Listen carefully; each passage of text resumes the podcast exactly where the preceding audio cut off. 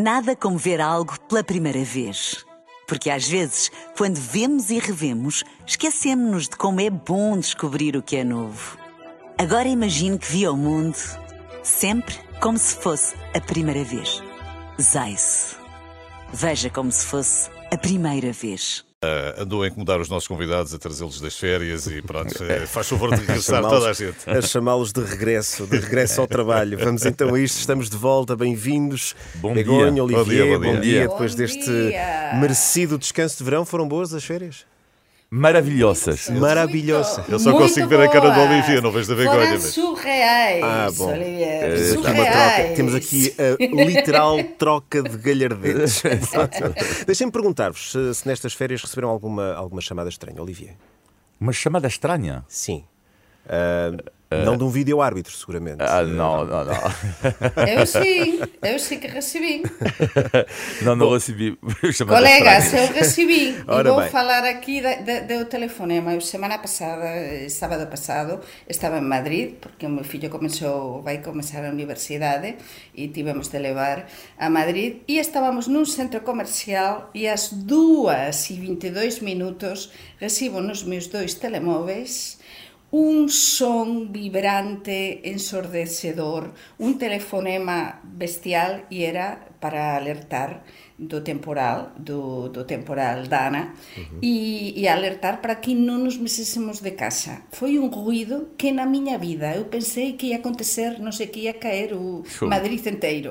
Então sí que foi un telefonema un bocado extraño. A, a piada, a piada com a chamada estranha vem a propósito desta polémica que tem dominado o futebol em Portugal, eh, o caso eh, do vídeo-árbitro no, no Porto Aroca, um caso Sim, sim. insólito, mas que, pelos vistos, eh, e de acordo com o plano de contingência em avarias, em caso de avaria de vídeo-árbitro, está prevista a utilização de um dispositivo móvel. Mas há aqui uma nuance, é que o árbitro da partida pediu para ver as imagens para avaliar um lance de penalti a, a favor do Porto, que depois viria a ser revertido, mas com base numa decisão tomada por um árbitro na cidade do futebol, ou seja, sem ver, sem ver as imagens, com base no que lhe foi dito do outro lado da linha. O caso ganhou visibilidade na imprensa em toda a Europa. Olivier, eh, nós sabemos que casos de arbitragem existem em todo lado, em todas as ligas. Este caso em particular, eh, como é que isto acontece numa liga europeia, o chamado futebol do primeiro mundo? Isto, isto é aceitável? Sim, eh, vai mostrar que, que o VAR não, não resolve tudo e vai dar ainda mais polémicas em, em Portugal. Vamos falar ainda mais eh, destas decisões e, e é pena, em vez de nos concentrar no desporto, eu diria que o futebol podia eventualmente inspirar-se do, do rugby, neste caso, começa hoje o Mundial de Rugby com a, com, com a segunda presença de Portugal eh, na história e no rugby, por exemplo, há muito mais transparência, há muito mais eh, todos os diálogos entre o árbitro central e, e o VAR eh, passam na televisão eh, e eu acho que o futebol devia, na minha opinião, passar por, este- por esta fase, porque agora vamos ter programas sobre o VAR, mas onde é que vamos ficar? Isto é uma loucura. Isto é uma uma loucura. oportunidade, provavelmente, para, para, rever, para rever a forma como este sistema funciona. Begonha, deixa-me perguntar-te como é que este caso foi visto aí em Espanha, uma vez que eh, o, o, o- vi- vá lá, a bizarria do caso correu a imprensa em todo o lado. Como é que foi visto este caso em Espanha? Pois sinceramente, eu estou en España estes días, estou a traballar a partir de Vigo e posso dizer que non se destacou moito. Son algúns xornais deportivos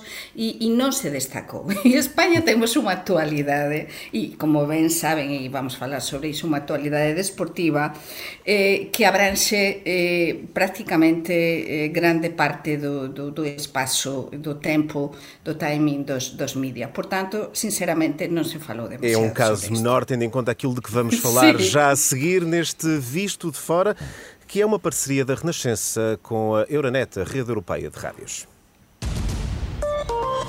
Euronet Plus. Dizia a Begonha, continuamos com o futebol e com a polémica global motivada eh, pelo beijo aparentemente não consentido do presidente da Real Federação Espanhola, a capitã da seleção feminina, campeã do mundo. O caso cresceu muito e já agora também muito rapidamente, desde 20 de agosto, o dia em que a Espanha se sagrou campeã do mundo. Eh, Begonha, comece por ti. O que é que falhou neste caso ou por outra? O que é que devia ter acontecido para que este caso não ganhasse a dimensão global que ganhou? Primeiro, há un acontecimento maravilloso, e aquí é a primeira vez que utilizo maravilloso, que que a España gañou pela primeira vez o Mundial Feminino de Futebol. O problema é que Isto ficou totalmente empañado por causa precisamente do veixo non consentido de Rubiales, non é? Neste programa eu no fin de suyo tiña dito que a España, eu apostaba, ia gañar ou podería gañar o Mundial e así foi, non é? Poucas persoas acreditaban.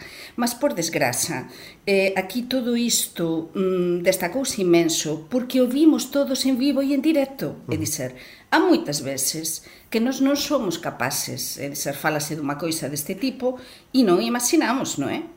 Mas é que neste caso, realmente, nos vimos como acontecía todo e o comportamento do ex seleccionador nacional. Por tanto, en España houve un até, até cá chegamos. A partir de agora tudo vai mudar. E porque realmente o futebol feminino ten unhas condições moito piores eh, do que o futebol masculino. Então há moitas coisas que devem mudar.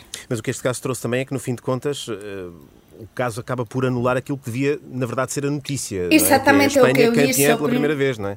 Exatamente, porque foi o que, o que fixeran estas, estas señoras, estas futebolistas de garra, foi incrível, porque esta, esta seleção e na federação, e Olivier sabe muito bem que, que, que domina eh, a linguagem do, do, do desporto e tem muita informação, é que realmente había moitos problemas xa nesta seleção, mas moitos problemas con o Rubiales. O Rubiales é unha persoa hiper polémica, unha persoa que mm, todas as persoas dentro do sector do futebol e do xornalismo desportivo sabían a maneira de actuar dele. Então, e este caso acabou então por, por revelar de home esse, esse machista, de home mafioso, de interesses encontrados, de unha, unha vida un, un tanto de excesos e todo iso, sin dúbida, moitas persoas tiñan vontade de que ele non continuase, non é? Mm. Mas en todo isto vese tamén o cinismo, como inicialmente persoas eh, con unha salva de palmas aplaudían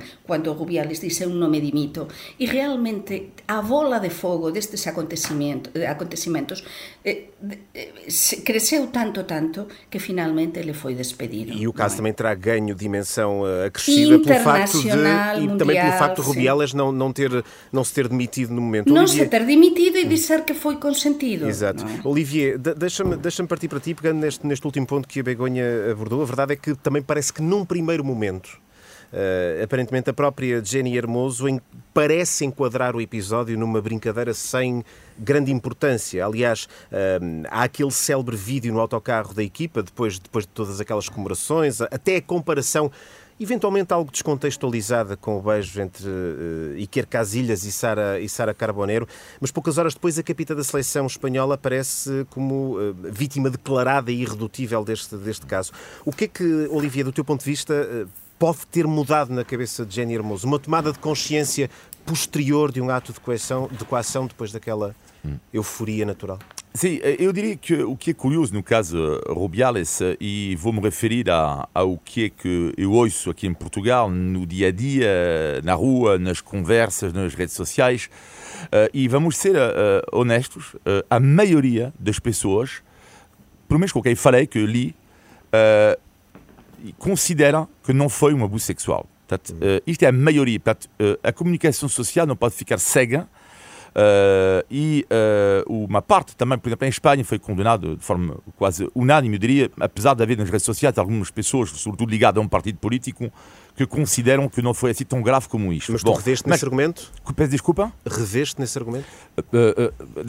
não, não, não me revejo em nada. mas o que é interessante é, isto, é que toda a gente considera que não foi um abuso toda a gente não, uma maioria, por uma razão, é a razão pela qual que tu, que tu disseste agora, é que foi a primeira reação da, da jogadora Jenny Hermoso. Ora, mas uma coisa que não percebo aqui, que é, nós podemos, em qualquer situação de vida, ter uma reação no momento A e no dia seguinte, ou dois dias depois, ter uma reação B. Refletida, mais refletida. Uh, e vou dar um exemplo muito simples. Vamos imaginar que eu estou no estúdio com a Begonha Uh, e que eu sei que, por exemplo, num trabalho fui promovido. Eu vou dizer a Begonha, olha, eu quero festejar contigo, faça um beijo. Não é? E beijo Begonha da boca. A Begonha pode estar contente na altura, no momento da euforia comigo, vamos jantar, não sei o que mais, e pode dizer, ok, olha, Olivier passou-se um pouco da cabeça, ri-se, não sei o que mais. Mas no dia seguinte, ela podia ter uma reflexão. A dizer, eu fui abusado.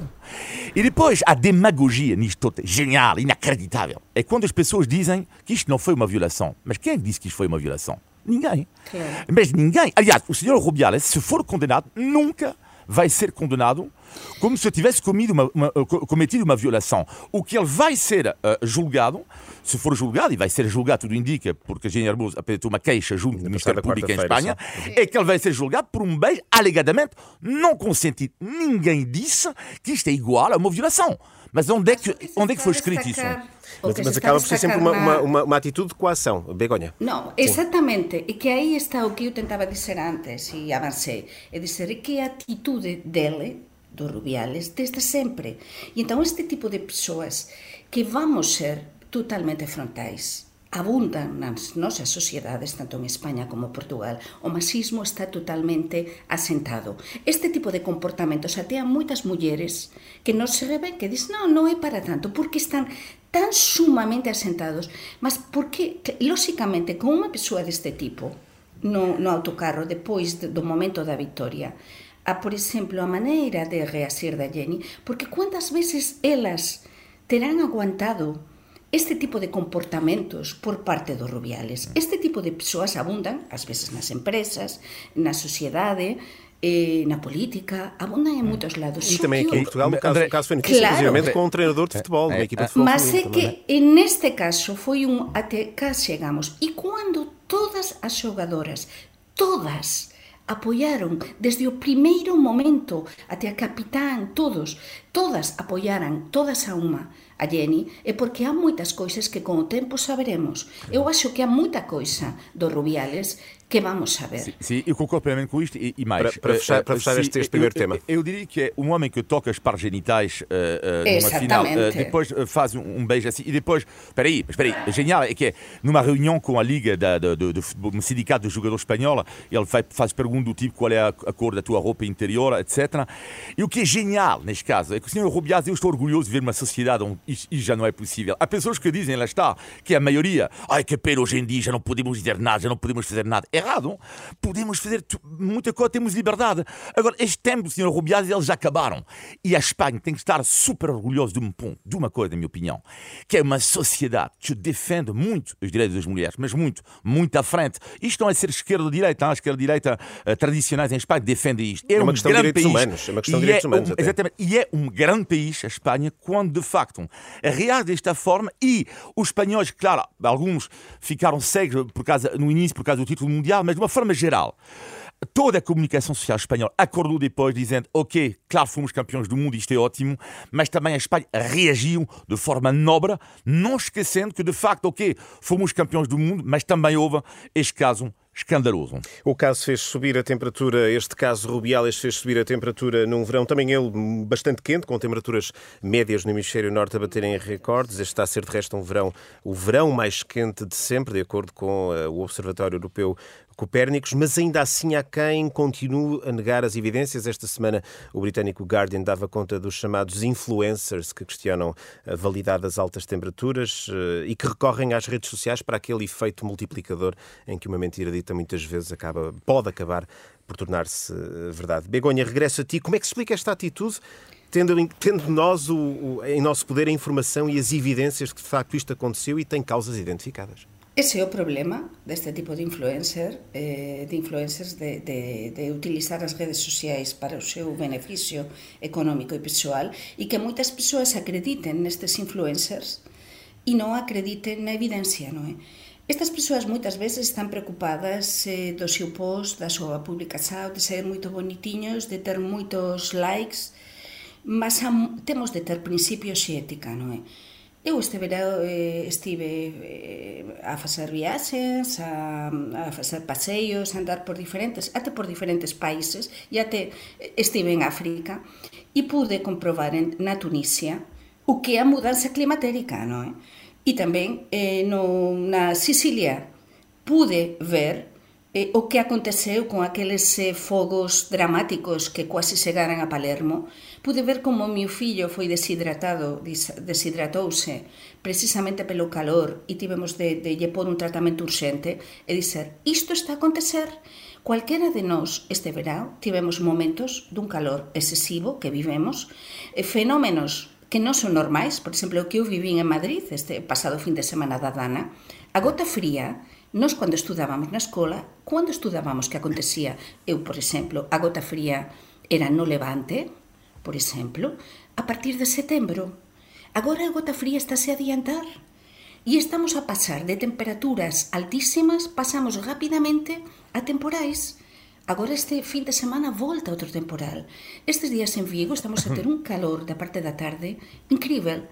Então, se as pessoas não veem isso, então muito mal andamos. Olivier. Se acreditam a estas eh, influências. a teoria do complô uh, aumenta e há cada vez mais pessoas adeptas disso, do Covid, do homem que não foi à Lua, uh, isto passado, não é do Covid, uh, agora é do clima. Uh, cada vez mais vai acontecer porque as pessoas, de uma forma geral, não uh, sentem-se manipulados pela informação e vão procurar uma outra verdade, não é? Vão procurar uma outra verdade. O que é notável ultimamente é que os céticos em relação ao clima têm um discurso cada vez mais agressivo. E aliás, há muitos cientistas que nas redes sociais começam já a não responderem porque de facto isto é notável. E faz-me lembrar um, um, vizinho meu que é super culto, que me enviou recentemente uma, uma fotografia do Jornal de Lisboa, falando de uma canícula nos anos 30, não me recordo exatamente, e, era para ele a prova, a prova, isto é inacreditável, a prova que não há, uh, é uma questão cíclica. E isto é inacreditável. E que é, mas quem colocou em causa, mais uma vez, que não havia antigamente canículas? Claro que não é de agora, não, não. Obrigadinho, não é? Mas, mas lá está, a comunidade científica tem alertado há 50 anos, 50 anos. E, tendo em conta que está a acontecer é que a previsão deles era esta, eles podiam ter mais credibilidade. Mas não. Mesmo assim, há pessoas que dizem: não, vocês são manipulados pela informação. Ora, manipulação, posso dizer que é do outro lado, porque há, e há um jornalista francês do Le Monde que mostrou que uh, há sites uh, de movimentos uh, de céticos de clima que estão a ser patrocinados por empresas americanas ligados ao petróleo, ligados à petroquímica, e, e, a manipulação é deste lado, que é exatamente isso. E não ver algo que, é, que eu acho que é, lá está, mais uma vez, não é de ser de esquerda ou de direita, é um pouco como o caso do Rubiales, não é? É a questão do, do bom senso. É ter bom senso. Não, mas é, é não, uma e questão do bom depois senso, que há é? outra Ah. coisa, há outra coisa que é a economia. Nós que somos tanto España como Portugal países que vivemos maioritariamente do turismo, que as receitas do turismo são fundamentais e no sul da Europa, atenção a todas as pessoas que nos ouvem e que vivem do turismo, que está a acontecer a dado xa que están a demostrar como está a aumentar o turismo e moitas persoas que están a fuxir do calor extremo porque do, dos nosos países e está a aumentar o turismo en países como Irlanda, como Holanda, como os países bálticos, porque estánse, estánse eh, a ter eh, xa temperaturas no verão, no mes de xullo e agosto, moito boas, máis altas, e as persoas estánse a apostar por outro tipo de turismo, porque como o, a aumentar O a um- temperatura... Um, país, um país que vive e muito do Exatamente. turismo acaba, acaba por ser muito prejudicial e estas Muito. temperaturas altas que são muito procuradas, ou E que eram muito procuradas por, por outros países, hum, acabam por se tornar Se- excessivas. não é? Exactamente, exactamente. Então, ese é un tema que agora as autoridades turísticas están a estudar eh, nos nosos países, están a ver como dar a volta a todo isto. Por exemplo, que está a acontecer na Galiza? Na Galiza agora está na moda. Por que está moda na moda a Galiza e até con o turismo nacional e internacional? Porque a temperatura da agua antes era moito fría, como no norte de Portugal, agora aumentou bastante. De feito, este verão a temperatura da agua na Galiza esteve espectacular. Espectacular. Mas, mas o, e então, no es, e, e que, que, que acontece? Que as persoas dicen, ah, boa comida, unha temperatura agradável, non son 40 e tal graus, son 30 ou 20 moitos, porque antes eran 22, mas agora son 20 moitos, e então é agradável e aumenta o turismo no. Olivier, Mas muito rapidamente sim. temos de avançar para outros temas. Se o movimento, eh, neste momento, cético do clima eh, ganha força, também tem a ver, na minha opinião, com um, outro movimento que é uma minoria radical do movimento ecologista. Ou seja, dentro do movimento ecologista, que combate uma causa nobre, eh, dentro deste movimento existe uma minoria ultra-radical. Ora, esta minoria radical, não é, vai fazer com que haja normalmente um paralelo com um movimento radical anti-clima, eh, anti, eh, pronto, cético sobre o clima. É um pouco a questão vegan carne, que é, ah, neste momento é uma loucura, as pessoas que criticam os veganos para tudo e mais nada, é ridículo, é ridículo. Mas eh, este movimento radical de carne, de car- carnívoros, não é, por assim dizer, nasce porquê? Mas nasce porque existe um movimento vegan, dentro da, dos vegans, há uma minoria radical de vegans, não é? Uh, que também eles estão a poluir uh, o debate. Porque tudo, todo este radicalismo, não é? Não serve à causa como Estamos... a casa nobre, que é a questão da ecologia. Estamos epidérmicos e por vezes falta bom senso nas discussões. Vamos virar agora a página para Itália, que aprovou uma lei que permite a detenção, no limite, permite a detenção eh, de crianças a partir dos 6 anos de idade. É uma das medidas incluídas eh, na estratégia de Meloni eh, de combate à delinquência juvenil. Olivia, continua contigo. Deixa-me fazer-te esta pergunta. Os, independentemente das razões, independentemente de ser uma, uma medida que se insere uh, na resposta a elevados índices de criminalidade, os fins podem justificar os meios ou estamos perante um, um excesso do governo italiano? Não, o governo italiano não, não, não, nunca disse, eu vou ser honesto, ainda não estudei uh, totalmente lei, o decreto-lei. Portanto, é muito complicado porque eu gosto de me pronunciar sobre algo a partir do momento em que eu tenho estudado isso e o decreto-lei não uh, o estudei porque foi adoptado ontem. Uh, portanto, não, não estudei muito bem. a questão aqui é que não se trata de forma nenhuma de colocar uma criança de 6 anos na prisão e tipo já ficar 3 ou 4 anos. Não é nada disto. portanto, pode haver eventualmente uma, uma, uma se alguém comete um acto gravíssimo, não é uh, falar com, com esta criança e ver o que é que se passa para tomar as medidas depois. Uma coisa está certa. Muitas vezes as crianças mas, são utilizadas na prática de crimes, mas, são o veículo mas, muitas vezes sim. para a prática de crimes. Agora, uma coisa está certa, uh, e vimos, por exemplo, o que aconteceu em França com os, pronto, os incidentes violentos que houve em França recentemente.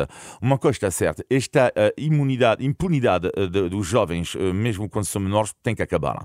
Isto não é possível, como jovens, mesmo que tenham 14 ou 15 anos, que queima ou que fazem uma violação, como no caso na Itália, eh, eram crianças de 15 a 16 anos, estas crianças não podem ser protegidas, não podem responder perante a lei porque têm 15 ou 16 anos. E mais, a senhora Meloni, ela vai eh, longe, se quer demais, mas ela, pelo menos, tem uma pista também que foi estudada em França sobre a questão da responsabilidade dos pais. Uh, isto também é uma pista que tem que ser estudada, ou seja, a partir de que momento, quando uma criança de 15 ou 16 anos comete um crime, uh, ou queima um carro, por exemplo, uh, claro, queimar um carro é menos grave do que fazer, cometer uma violação. Até que ponto os pais não têm que responder perante a lei? Eu respondo eu, que é uma pista de trabalho. Agora, claro, sabemos que a senhora Meloni é uma extremista no que diz respeito a isso, uh, mas, repito, ainda não estudei bem o decreto-lei. Begonha, muito rapidamente. Pois eu tamén non estudei, porque realmente é unha noticia recente, mas desde logo acho que con este tipo de temas se debe ter moito cuidado e a Meloni, a señora Meloni, se demostrou, en fin, exactamente que é un bocado radical en determinados temas, non é? E unha crianza, porque ainda crianza e adolescente de 14 anos, ten de ter sobre todo, se se detén a unha crianza, a un adolescente de 14 anos por un crime, desde logo o Estado debe ter unha estrutura de suporte de que esta, esta crianza, este adolescente vai ter ou vai poder estar nun centro específico, vai poder ser tratada eh, para que volte, digamos, a normalidade e non volte delinquir, dar eh, as ferramentas necesarias para tentar que esta, que esta eh, adolescente non volte, sobre todo, a delinquir. Entón, este é un tema moito complexo, é un tema moito sensacionalista tamén e moito populista, que haberá moitas persoas que, que apoian a Italia, mas a, acho que grande parte dos italianos estarán neste momento preocupados tamén con isto. Vamos porque de, de ter vamos, com 14 anos é de ter uma criança, não é? Vamos, vamos esperar então por mais detalhes sobre este decreto do governo italiano, a fechar esta página europeia do Visto de Fora, uma parceria Renascença Euronet, Rede Europeia de Rádios. É sim, senhor, mas agora só se eu cantar, porque o computador não lhe apetece. Muito bem, então vamos passar para a página, para a página dos temas nacionais e com as medidas anunciadas ontem por António Costa para apoiar os jovens portugueses no IRS Jovem com a devolução das propinas para quem frequenta o ensino público e fica a trabalhar no país e passos gratuitos para jovens até aos 23 anos. Olivier, é suficiente um ponto de partida para ajudar a fixar jovens no país e responder aos problemas que eles enfrentam? Hum, são medidas, eu acho, positivas, mas não, que não são suficientes. Uh, bom, para já dizer que o clubismo político continua, uh, o PS basta apresentar qualquer medida, a oposição vai dizer sempre que, que está sempre péssimo, uhum. é inacreditável, e o contrário também, hein, porque é, se o PSD, uh, se o, quando o PSD voltar ao governo, o PS claramente irá dizer que qualquer medida que seja tomada, isto é, é terrível, é mesmo terrível para ter, ao nível da política, o que é que é a política, porque aqui, mais uma vez, não é de ser de esquerda ou de direita, portanto, isto é terrível para mim. Outro ponto é que é o, lá, as medidas concretas. Eu acho que há medidas interessantes Por exemplo, eu acho que os passos uh, gratuitos para os menores de 23 anos são uma medida, uh, na minha opinião, que alivia uh, o, o, o, as famílias, não é? Também as famílias da classe média também. portanto, são, para uma família que tem dois filhos, por exemplo, são 60 euros de poupança por mês. Exato. Não é uma brincadeira. depois há as medidas que eu diria que, que eu acho mais interessante, que é o IRS para de zero para o primeiro ano do trabalho, vai no sentido da proposta do PSD, uh, que é de facto a taxa máxima de, um, de, de 15% de IRS uh, para os jovens até aos 35 anos. É um caminho que eu acho interessante, uh, apostar na juventude nos primeiros anos do trabalho, baixando a taxa de IRS, sobretudo a, a proposta do PSD, ela exclui o último escalão. Portanto, eu acho que é uma proposta interessante. Agora, o, há medidas que para mim não servem para nada, enfim, não, não resolve nada. Que é aquela semana a rede da esposa da juventude e quatro bilhetes do comboio. Parece é um o tipo, o que, assim. o que é que nós temos na loja? Bom, temos uh, 10 bilhetes para o comboio. Toma lá. Bom, uh, uh, e, e, depois esta, estas medidas não, não resolvem o problema principal, que é a questão dos ordenados, não é? Portanto, Exato. Tu podes reembolsar as propinas, não é? Uh, que são 1.800 euros em 3 anos. Tu podes reembolsar as propinas, não resolvem nada o problema principal, que é o problema de produtividade, a questão da criação de riqueza e não é só para os mais jovens, não é? Eh, porque é a grande questão fundamental em Portugal neste momento, é claramente a questão dos ornados, é? que são ornados demasiado baixos. Uh, claro que não é fácil, o PS não vai ter, nem o PSD nunca vai ter uma solução do dia para o outro para dizer, ok, a partir da manhã uh, o aumento de ornados para toda a gente é 50%. Claro que não, mas vê-se claramente que há, não há uma visão eh, do PS, na minha opinião, sobre a questão da criação de riqueza para que absolutamente uh, os ordenados possam subir. Begonha, como é que olhas para estes incentivos e isto, no que toca a jovens, diz de particular respeito, uma vez que tens um filho que acaba de entrar para a universidade também? Eh, para mim, parece-me muito mediático, uhum. muito bonito, é um anúncio que fica muito bem na fotografia se começamos a ver exatamente os que somos pais e mães. Vamos ver, vamos falar claro. Aquí en España existe, por exemplo, un bono cultural, 400 euros, para poder eh, para os xovens eh, para poder eh, gastar no que consideren de cultura, está ben. Aquí aínda non se anunciou ni cuantidade e vai ser a partir de 2024. Isto das pousadas da xuventude fica moito ben na fotografía, mas non resolve.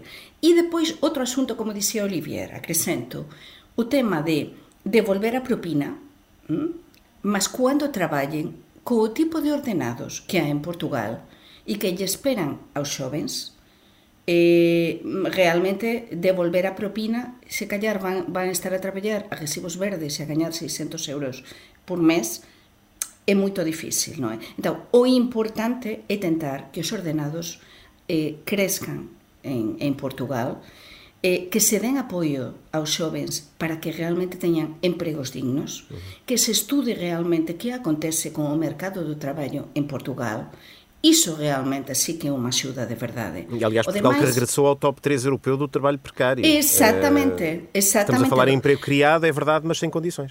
Porque aquí moitas persoas este verán, por exemplo, na Galiza me dicían non, mas en Portugal non existe quasi desemprego. E então eu explico dos recibos verdes, eu explico que non existe de desemprego porque as persoas, a maior parte das persoas teñen varios empregos de un xeito precario.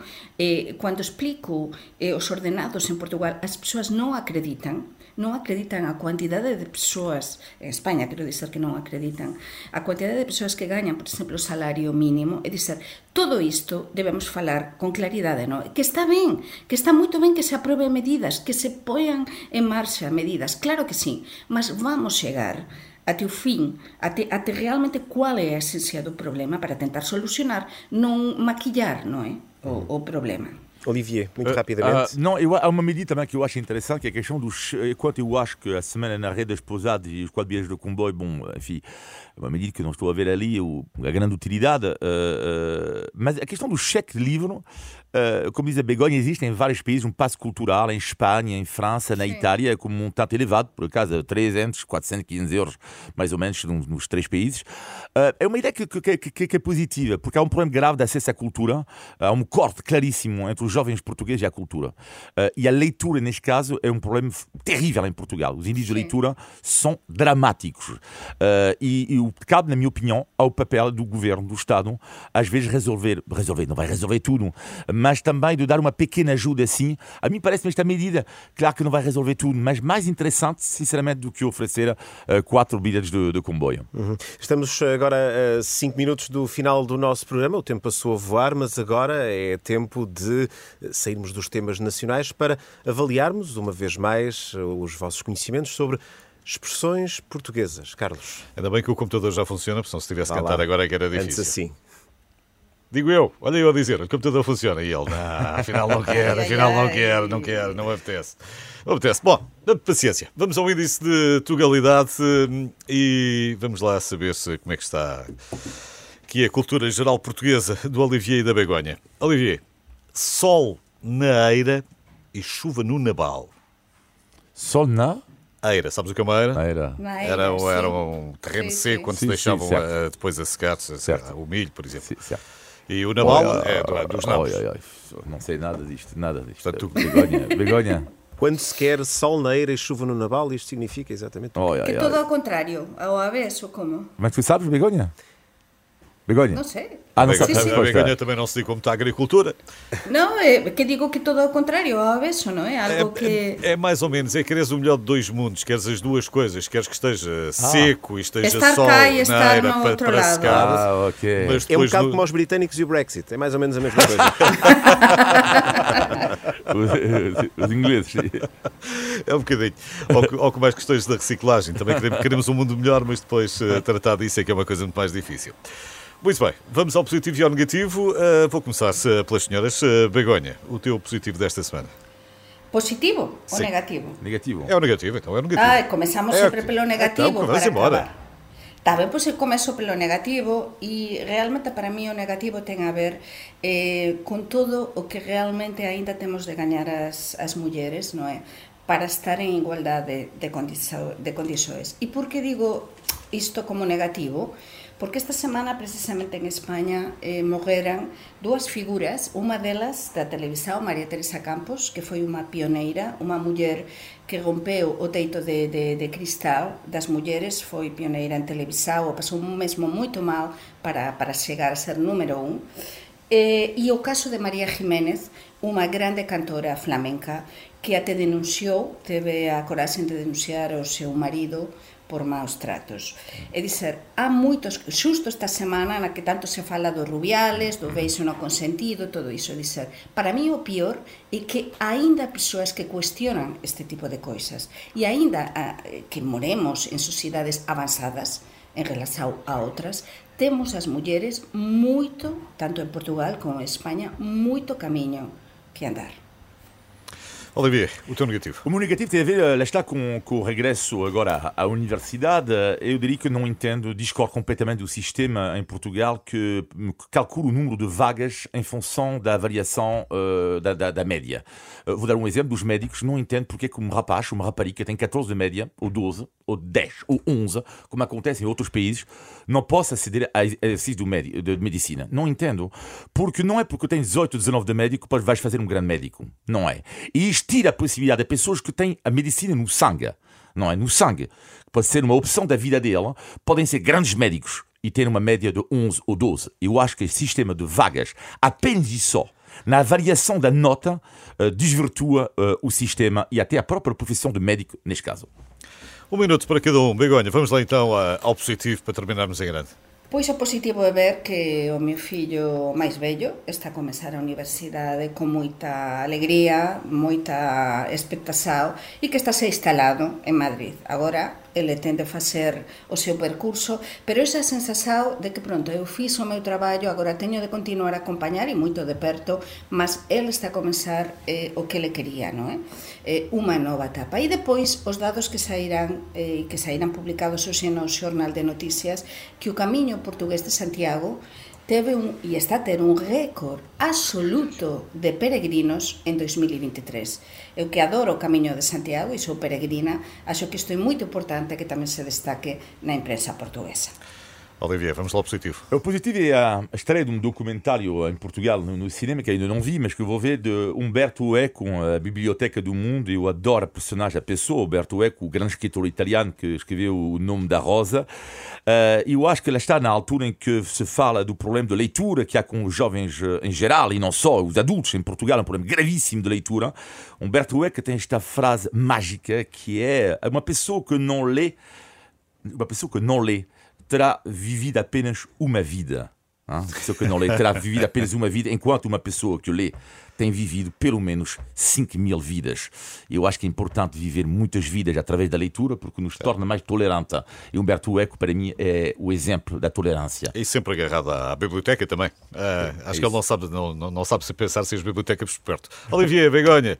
Obrigado. André, está tudo um abraço. Tchau, obrigado. Um abraço. Como é que é a expressão? Como é que é a expressão? Uh, Sol na eira Exato. e chuva no Naval. Oi, se eu me lembro desta. Que és o melhor. chuva no Naval. Bem-vindos, boa semana para a semana mais. Um Obrigada, aproveitem a semana. Só para aqueles que nos fazem sorrir. Para todos os que já não voltam mais. E todos os que ainda estão para vir. Há muito que eu te quero esconder, mas não consigo. E há tanto que eu te quero dizer, mas não te digo. Há muita coisa que não volta mais. E há tanta coisa que ainda está para vir. Quer mandar beijinhos para alguém, minha querida? Olari, olari. Bailar assim sabe tão bem. Bailar assim sabe tão bem. Olari, olari. Beijar-te assim sabe tão bem. Beijar-te assim sabe esta vida é uma roda que nunca dá certo. Mas perto. Quando tu rodas, eu já não enxergo. Só consigo olhar para o teto. Esta vida já está a sorrir para mim. Tenho uma filha linda. E o amor que eu sempre pedi. Ai, ai, ai. Estou a partir-me todo para virar um bom partido. Estou a subir salários, nem me juntei ao partido. Sinto os algoritmos a soprar a favor de mim. Se eu fizer o pedido, eu acho que vai ser um sim. E quer mandar beijinhos para alguém, minha querida? Olari, lolei, olari, Nada como ver algo pela primeira vez. Porque às vezes, quando vemos e revemos, esquecemos-nos de como é bom descobrir o que é novo. Agora imagine que viu o mundo sempre como se fosse a primeira vez. Zais. Veja como se fosse a primeira vez.